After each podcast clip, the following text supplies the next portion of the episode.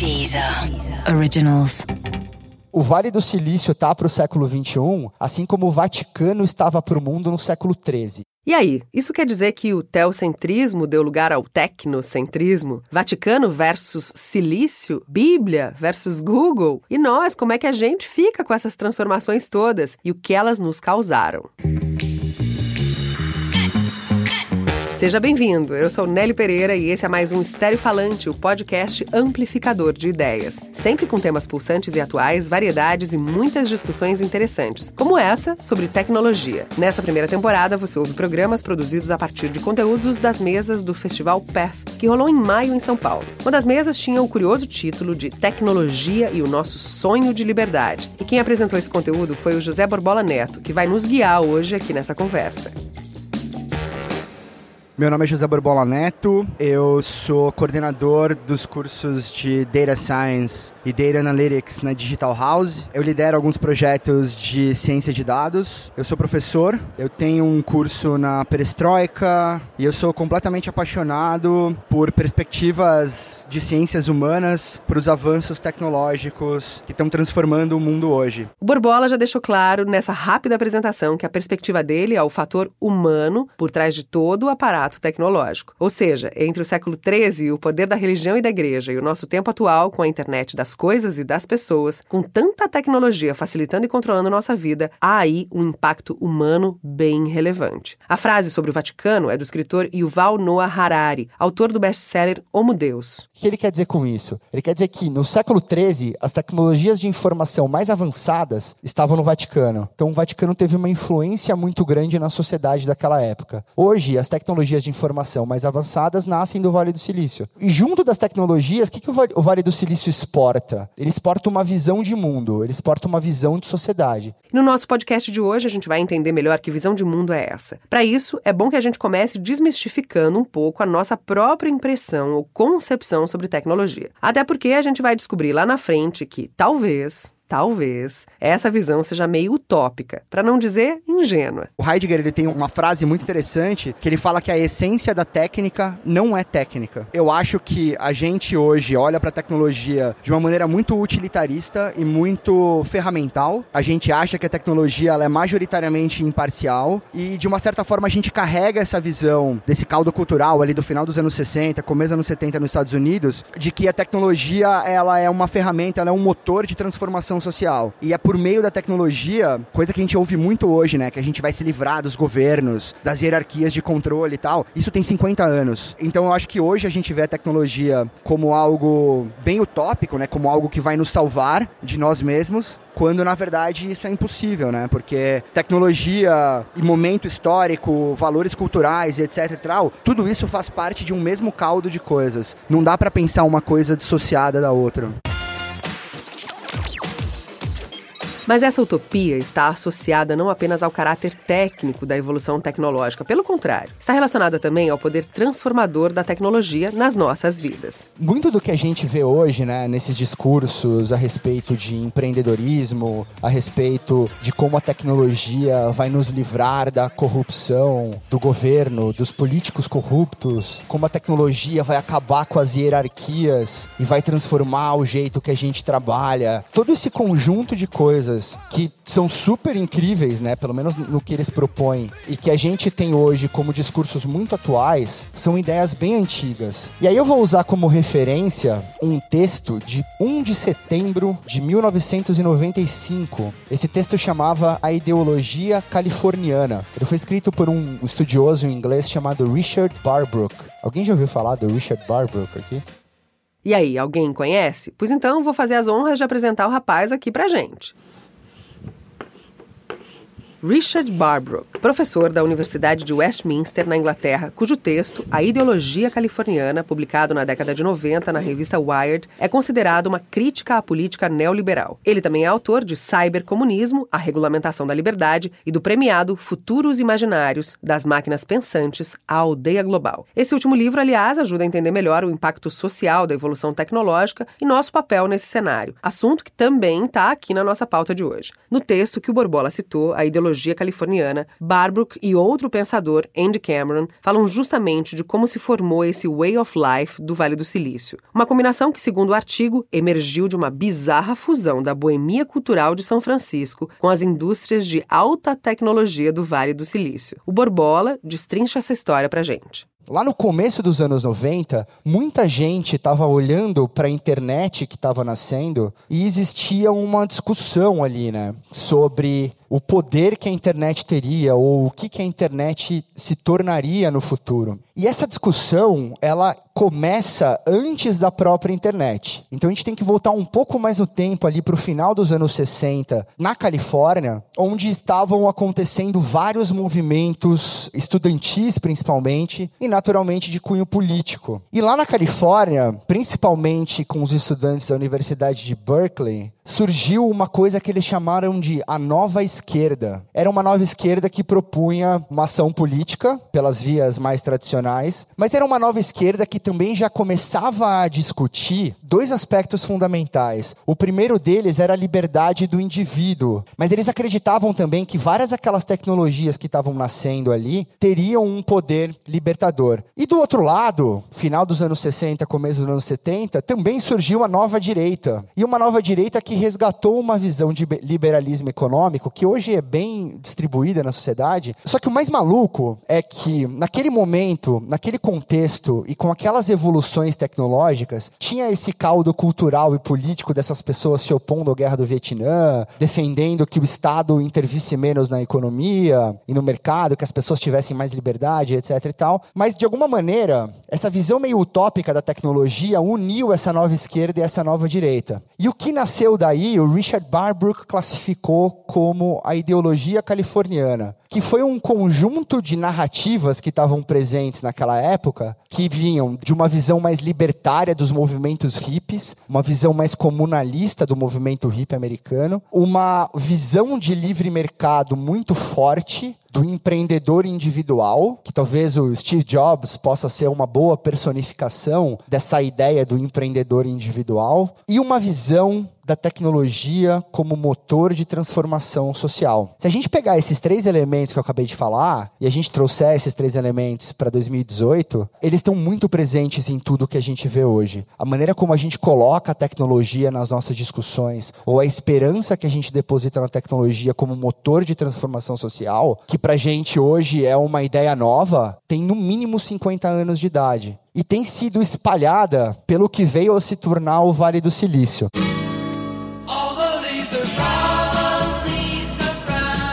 Então, esse sonho, ou pesadelo californiano e essas visões de mundo e de liberdade bem diferentes formam a gênese do que a gente conhece hoje como a internet. E dá logo para sacar que ela nasceu impregnada do contexto de uma época e dos seres humanos e políticos dessa mesma época. O ponto todo é o que, que essas pessoas acreditavam, né? As pessoas acreditavam que quando os computadores e as redes, né, esses computadores estivessem conectados e eles permitissem as pessoas conversarem entre si, eles estariam criando uma dimensão nova da realidade, dentro da qual as pessoas poderiam ser efetivamente livres. As pessoas poderiam escapar dos controles do governo e dos controles das hierarquias que estão presentes na sociedade, seja uma família, seja a igreja, seja uma empresa. Então tinha uma visão muito libertária do que viria a ser a internet. E aí tinha uma divergência, né? A nova esquerda daquela época acreditava que eles precisavam criar a ágora eletrônica. Enquanto isso, a nova direita falava que não.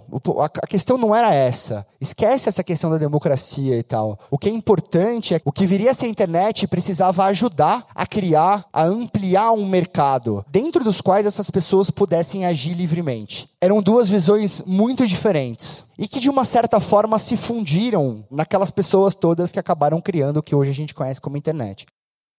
Daqui a pouco a gente vai falar mais sobre a internet como meio político. A Deezer tem só um recadinho rápido para você. E aceitar o novo é uma arte. E é muito fácil, é somente você abrir seu coração e os braços e se entregar. Esse que você acabou de ouvir é o grande Erasmo Carlos. Erasmo é o nosso quinto convidado no Essenciais, um podcast original da Deezer, onde alguns dos mais importantes nomes da música brasileira são entrevistados em um bate-papo super descontraído. Eu sou a Roberta Martinelli e apresento o programa. Vem com a gente nessa viagem sonora. Estamos de volta com o Estéreo Falante, o podcast amplificador de ideias que hoje está falando sobre tecnologia. O Borbola estava aqui falando de política e tecnologia, mas e o que dizer do uso político da internet hoje? Como as atuais esquerda e direita no mundo, já globalizado, com todo o ônus e o bônus dessa aldeia global, lidam e se apropriam desses recursos tecnológicos? De lá para cá, a internet já foi usada como instrumento político em diversas ocasiões, guerras virtuais, redes sociais ajudando na queda de governos como ferramenta de mobilizações em todas as partes do mundo. E, no entanto, você arriscaria dizer que nossa visão sobre tecnologia mudou? Que a gente é mais livre porque tem mais acesso a esse recurso? Que ela nos libertou? Hoje a gente está vivendo num mundo que está um pouco maluco. Eu não sei se vocês concordam ou não comigo que a gente está vivendo num mundo que parece que tem algumas coisas que não estão funcionando muito bem. É... Alguém achava que o Trump ia ganhar a eleição aqui, por exemplo? Pouquíssimas pessoas acreditavam nisso. E é interessante olhar para esses fenômenos que estão acontecendo hoje, e o Brasil não escapa desse contexto, naturalmente, mas é interessante olhar e entender os discursos que estão ao redor. Então, o Macron ganhou na França com um discurso de democracia digital. O Jeremy Corbyn, que provavelmente vai ser o próximo primeiro-ministro da Inglaterra, ele lançou há algum tempo atrás o Manifesto da Democracia Digital, que é um documento fenomenal. Mas de uma certa maneira, tanto direita quanto esquerda de hoje encamparam essa ideia romântica de que a tecnologia vai salvar a gente da gente mesmo. Nesse contexto, a tecnologia é salvadora não só da humanidade, mas da pátria. Como o nosso momento histórico de hoje olha para a política de uma forma bem reduzida, a gente acha que política é sinônimo dessa dimensão político-partidária que está completamente infestada, quando na verdade a política é algo muito mais amplo, né? Mas a gente tem esse olhar de que se a gente conseguir colocar a tecnologia para mediar essas relações, se a gente conseguir transformar, o, pegar, sei lá, o blockchain e implantar no governo, cara, a gente resolve o problema. Então tem dois pontos importantíssimos de 500 anos atrás que estão presentes nas nossas discussões sobre tecnologia até hoje. O primeiro deles é o Estado. Um dos grandes objetivos de muitas pessoas que trabalham com tecnologia ou muitas pessoas que compartilham da visão atual sobre tecnologia é eliminar o Estado ou diminuir o Estado, porque a tecnologia vai resolver esse problema. O outro fetiche é o problema da confiança. Mas repara que isso está presente há pelo menos 500 anos nas nossas conversas. E essa ideia está presente até agora, porque a gente continua tentando resolver esses problemas, agora por meio de novas tecnologias.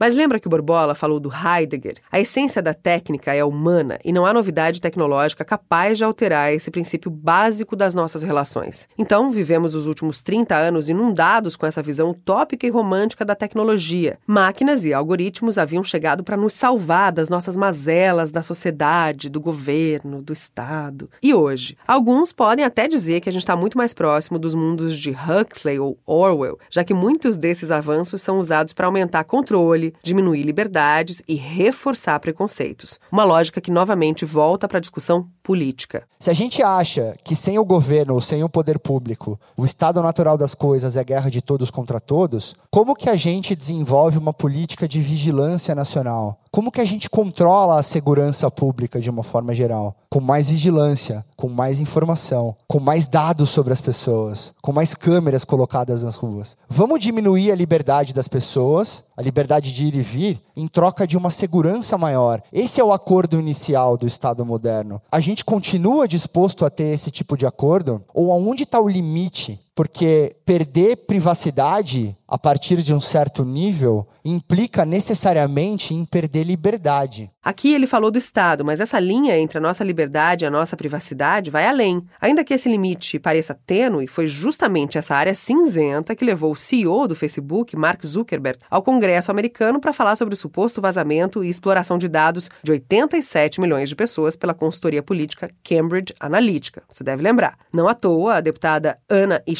Uma das mais ferozes críticas durante a audiência, chegou a dizer que acreditava que o dano à democracia dos Estados Unidos causado pelo Facebook é incalculável.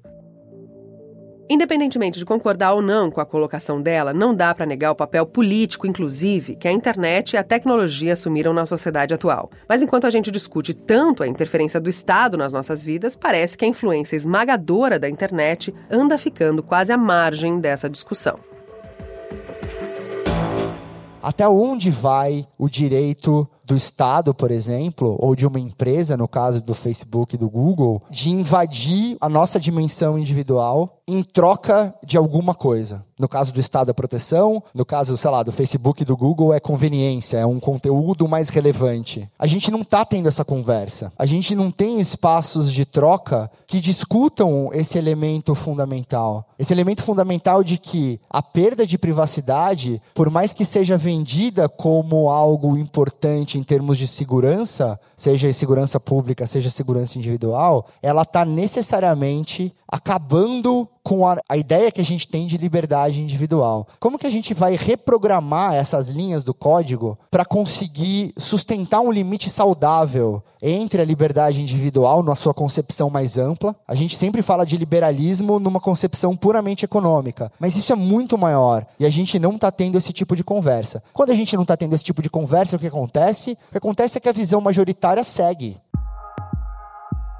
E é essa visão majoritária que a gente vê sendo reproduzida até hoje. E aí você vai me dizer: eu é que escolho o conteúdo que eu quero na internet. Eu sou livre para decidir o que eu quero e não quero ver, os dados que eu libero ou deixo de liberar. Mas a coisa não é bem assim. Lembra lá do Heidegger de novo. Se a gente vê uh, algumas entrevistas com pessoas que ajudaram a criar o que a gente conhece como internet hoje, a gente encontra visões um pouco diferentes. Porque essa visão libertária da internet, de nos livrar do, dos controles todos, era uma visão muito presente. E de alguma forma, forma essa visão morreu. Porque hoje não me parece que a gente tem tanta liberdade assim. Numa experiência que é majoritariamente mediada por algoritmos que algumas poucas empresas criaram. 95% ou mais do tráfego da internet é mediado ou por algoritmos de mídias sociais ou pelo algoritmo do Google. Então, essa visão inicial da internet como elemento libertador não me parece ter se concretizado. Embora a gente continue olhando para a tecnologia como essa ferramenta de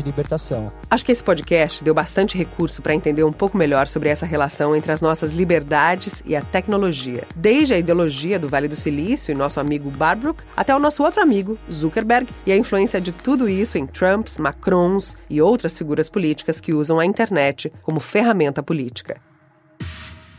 Mas como que a gente pode ter um olhar mais crítico para o que está acontecendo? Ao invés de simplesmente assumir, por exemplo, que a tecnologia é uma coisa completamente imparcial, completamente isolada dos contextos onde ela é produzida, ou do modelo como ela é financiada e assim por diante. E achar que, beleza, vamos, vamos seguir crescendo, vamos seguir achar que os países têm que ficar crescendo economicamente ad eterno, independente do que isso está causando para o planeta, e como que essas coisas vão se sustentar? Nada disso está sendo contabilizado. Só que a gente acha que lá na frente a gente vai criar alguma tecnologia nova que vai resolver todos esses problemas que a gente está deixando acumular. Qual que é o nosso papel, né? Nós que representamos aqui, sei lá, 1% ou menos da sociedade brasileira, qual que é a nossa responsabilidade de puxar esse tipo de discussão? Porque se a gente não puxar, a gente vai continuar executando as coisas como elas sempre foram. Como que a gente vai sair, né, dessa encruzilhada se é que a gente vai conseguir sair. E você arriscaria um palpite sobre nossa capacidade de sair dessa? Nosso sonho de liberdade viverá para ver isso? Nem o Google conseguiria responder. E olha que a gente bem que tentou.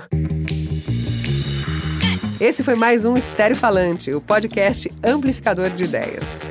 Nessa temporada, você está acompanhando programas produzidos a partir de conteúdos que foram abordados nas mesas do Festival PER, que rolou em maio em São Paulo. Hoje falamos sobre a tecnologia e o nosso sonho de liberdade. Quer ouvir mais? No nosso bônus, o Borbola fala sobre a falsa sensação de liberdade que a internet e todo o aparato tecnológico nos proporciona. Quer ver se concorda com ele? Vai lá ouvir. Eu sou Nelly Pereira. Acesse os outros podcasts Estéreo Falante aqui mesmo na Deezer. Até o próximo.